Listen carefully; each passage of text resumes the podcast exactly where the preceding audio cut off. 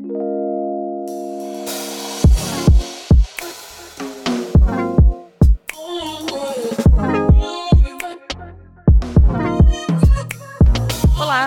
boas-vindas a você que nos acompanha neste que é o último episódio do ano de Conversas Literárias. Eu sou a Carol Batayer. Eu sou o Diogo Brunner.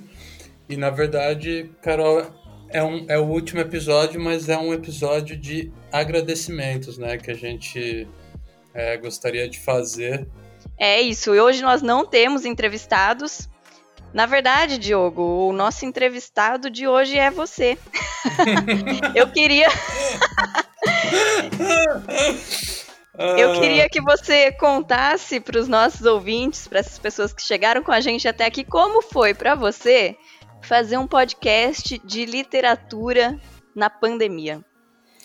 É, então, Carol, na verdade, eu acho que todo esse ano, né, cara, tipo, a gente teve que é, assim, se reinventar muito, né, no que a gente faz, assim, e, e buscar algumas algumas respostas rápidas também, né, ao que estava ao que estava acontecendo, assim. E esse formato de podcast, num primeiro momento, né, ali na, nas nossas discussões iniciais, ele pareceu é, um, um, bom formato para a gente continuar é, esse trabalho e que naquele momento, né, passados aí acho que uns oito meses quase já, que foi o, o, o tempo né, do, do Conversas Literárias esse ano, acho que começou em maio, mais ou menos, né? Tá Isso, nosso primeiro agora... episódio foi na, foi na primeira semana de maio, mais ou menos. Primeira semana de maio, é.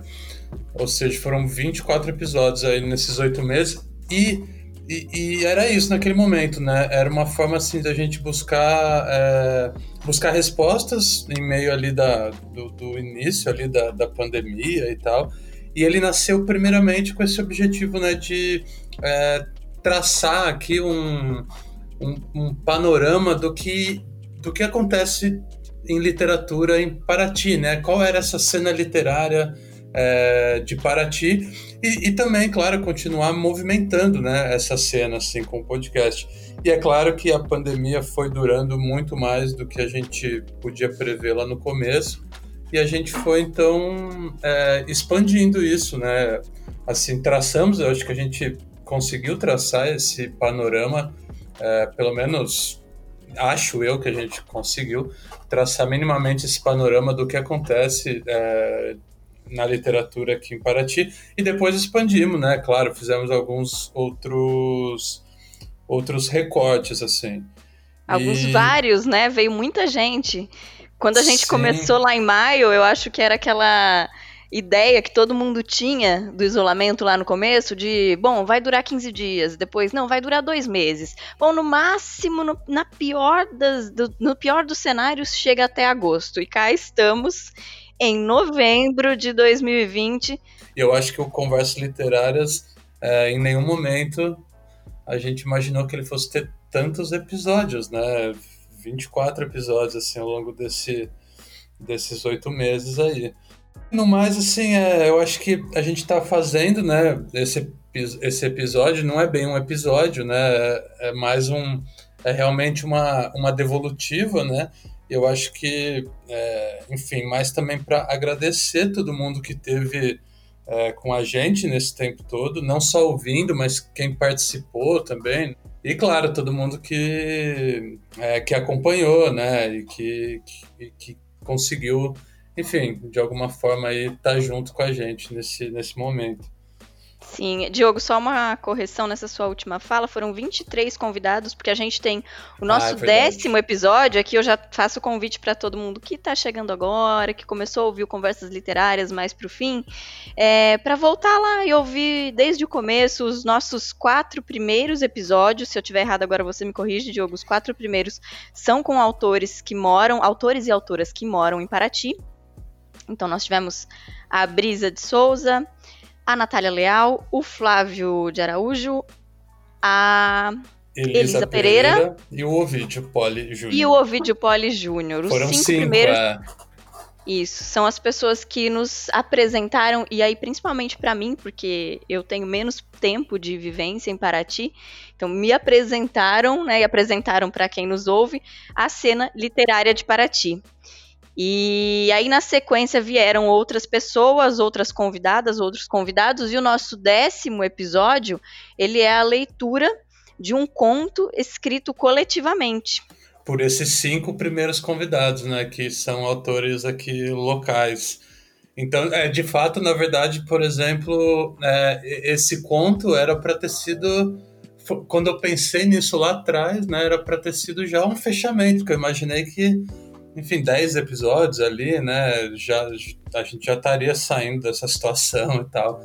Então a gente tem essa sequência é, diferente, assim, né? Que tem os nove primeiros episódios, aí tem esse episódio especial com a leitura do conto, e depois a gente seguiu com os convidados. Então, de fato, foram 23 convidados ao todo, né?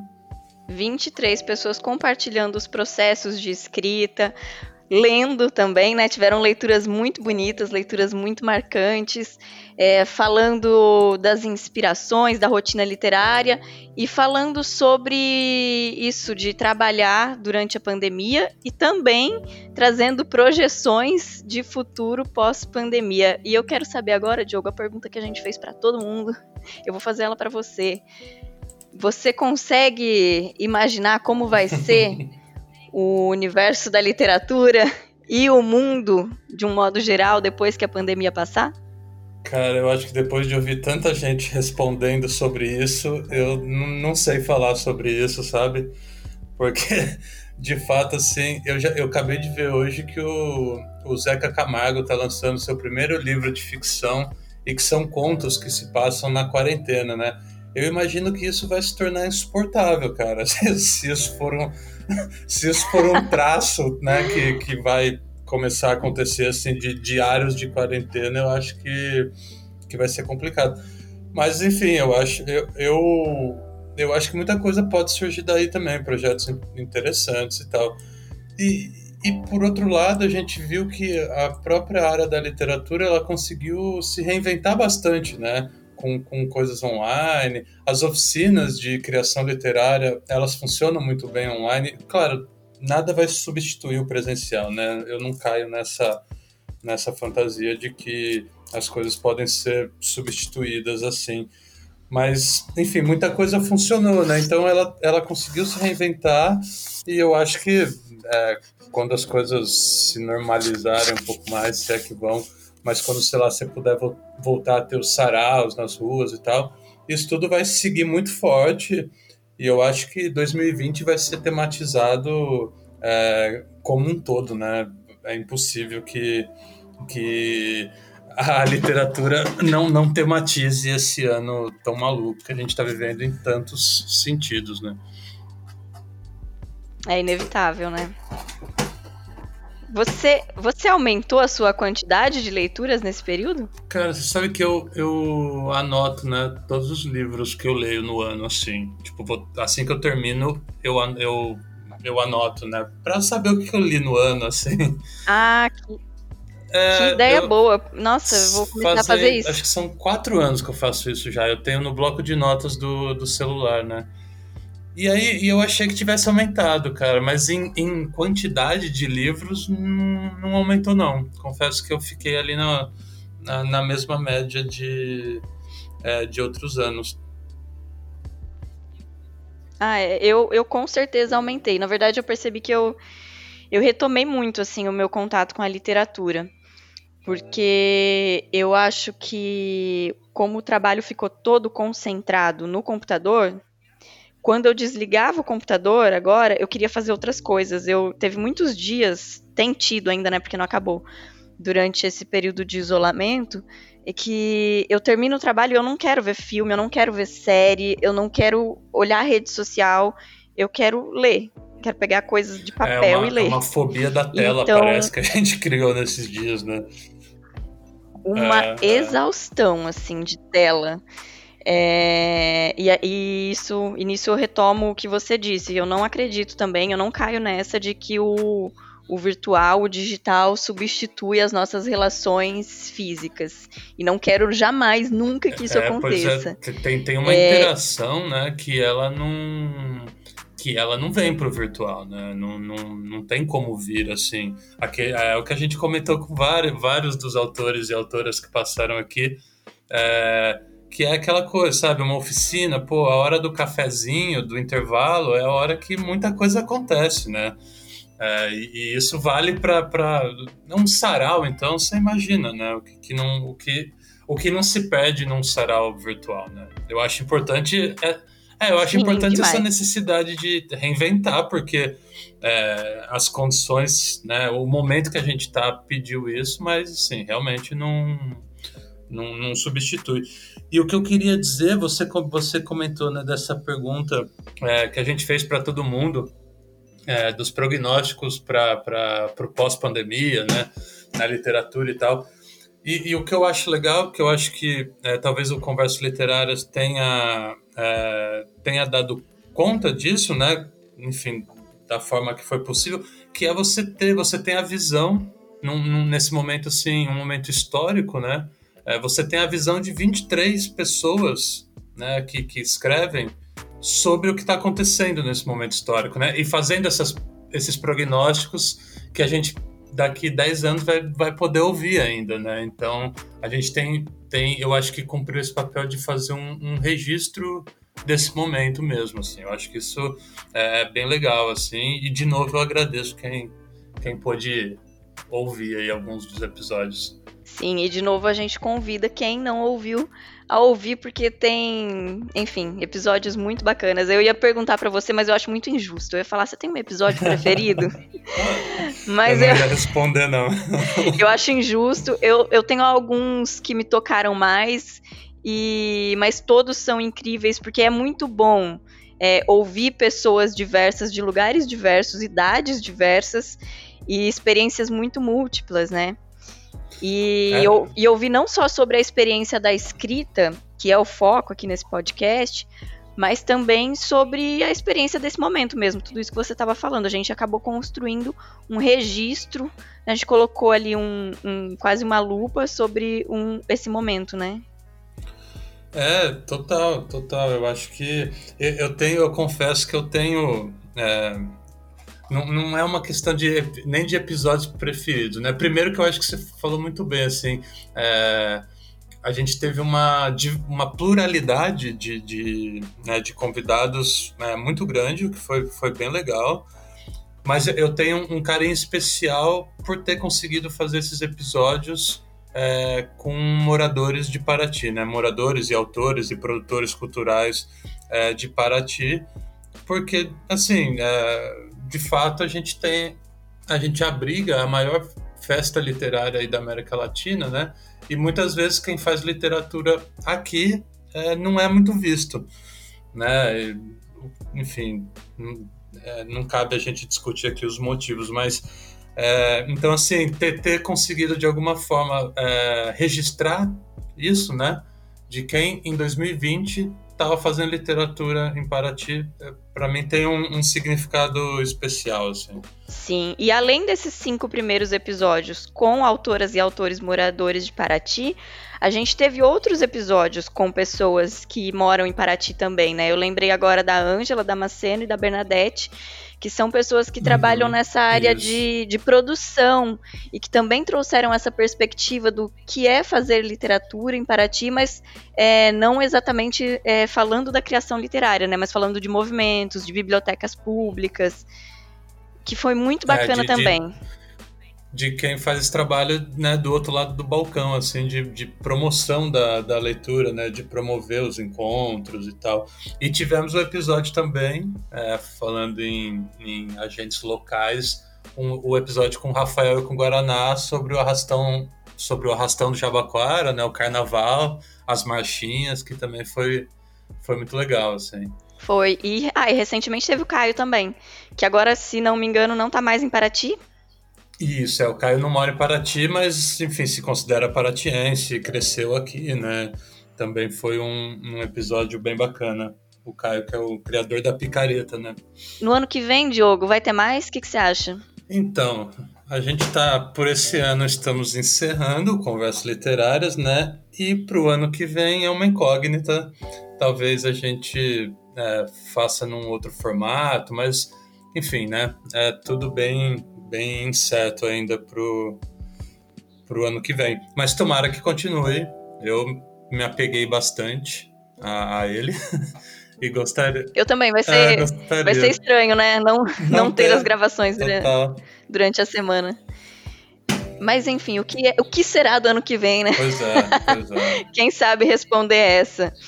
É, ô Diogo, só para encerrar, o que é que você está lendo no momento?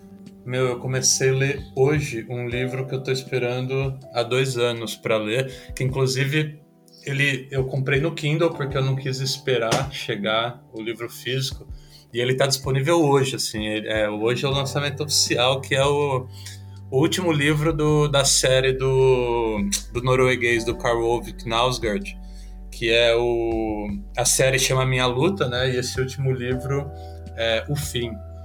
É, é uma série meio de autoficção, assim, que ele, que ele fez. É uma coisa muito, muito incrível, assim. E agora é o, o, o derradeiro volume aí. São 1.300 páginas, eu acho, cara. Uau! e você, tá lendo o que, Carol? Eu tô lendo o livro de um dos nossos entrevistados. Tô lendo o Glitter, do Bruno Ribeiro. Ah, que maneiro. Do nosso último. Vai ficar marcado como o último episódio é, do ano. Do último entrevistado do ano. Pois é, eu comecei a ler faz três dias e já passei da metade, porque é um livro muito bom.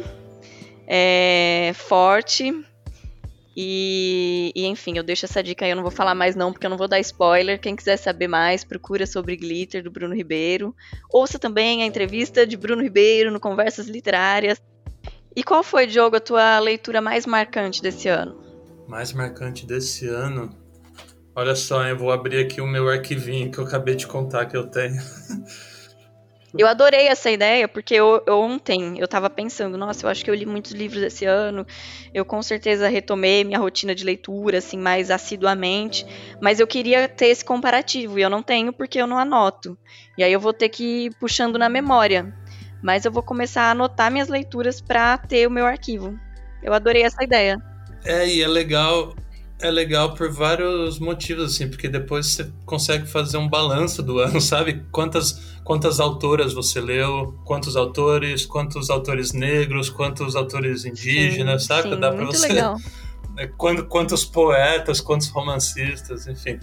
Mas assim, eu li, eu li muita coisa desse ano boa, cara. Mas eu acho que se eu tiver que escolher um único, eu vou ficar com o, o Torturado, do Itamar Vieira Júnior, que foi assim muito, né, um, um, livro muito potente, cara. Esse tá na minha lista para as próximas leituras. É, não, é, é, bem incrível esse livro, cara. Acho que foi o meu, meu ponto ah, alto legal, aí. Legal. Você teve alguma coisa que destacou? Tô tentando lembrar aqui. É... Teve um livro que eu comecei no ano passado, aí eu abandonei, eu retomei agora. E é a biografia da Fernanda Montenegro. Eu terminei agora e eu achei muito bonito, é, me encantou muito, assim, aquele livro que a gente fecha a última página e dá um suspiro, assim, né? Se sente inspirada, muito tocada. E eu percebi é, que nesse ano eu li muitas autoras mulheres. Eu acho que 80% dos meus livros são é, que eu li esse ano foram escritos por mulheres. Bacana, né? Agora que você falou isso de, de anotar para ter essas estatísticas, eu lembrei. Eu li o, o Útero é do Tamanho de um Punho, da Angélica Freitas, que também é maravilhoso. Eu li Giovanna Madalosso, os dois livros que você me emprestou, Tudo Pode Ser Roubado, e Sweet Tóquio. São narrativas muito bacanas, assim, livros muito bons. É... Enfim, li muitas autoras mulheres e, e, é muito gostoso isso, né? Li O Olho Mais Azul. Acho que esse é o livro que mais me tocou, lembrei agora. O Olho Mais Azul, de Toni Morrison. Ah, que maneiro. Eu não li esse ainda não, cara. É, olha, recomendo demais. É muito bom. E você quer deixar alguma dica para os nossos ouvintes? Algum recado final? Não, acho que não. É só, de novo, assim, é, agradecer mesmo. Eu acho que é, enfim, é, de alguma forma é, é, chato ficar falando do, do próprio trabalho, mas eu acho que o Conversas Literárias ele é, cumpriu o seu objetivo do que a gente pensou lá atrás, né? é, do que ele nasceu ali para dar conta daquele momento. É, e agradecer de novo todo mundo que é, teve com a gente, os convidados, é, todo mundo sempre muito muito solícito e muito disposto né, a, a, a trocar ideia nesse momento. E é isso, agradecer quem ouviu, convidar, enfim, quem por um acaso chegar ao Conversas Literárias nesse último episódio de agradecimentos, ouviu, ouviu os outros episódios, né? É, e é isso, e é isso. E, e, ano que vem, vamos ver como que, como que vai ser. Se ele vai estar tá de volta ou se vai estar, tá, enfim, em, em outro formato. É, o Conversas Literárias está disponível no Spotify, no, no aplicativo Anchor, no Breaker, no Google Podcast e também no canal do YouTube do Sesc Paraty. E nós continuamos com outras atividades até o fim do ano e retornamos no ano que vem. Esperamos que presencialmente e esperamos também continuar de algum modo com conversas literárias. E eu, em nome do Polo Sociocultural Sesc Paraty, agradeço a vocês que nos acompanharam até aqui. Até a próxima!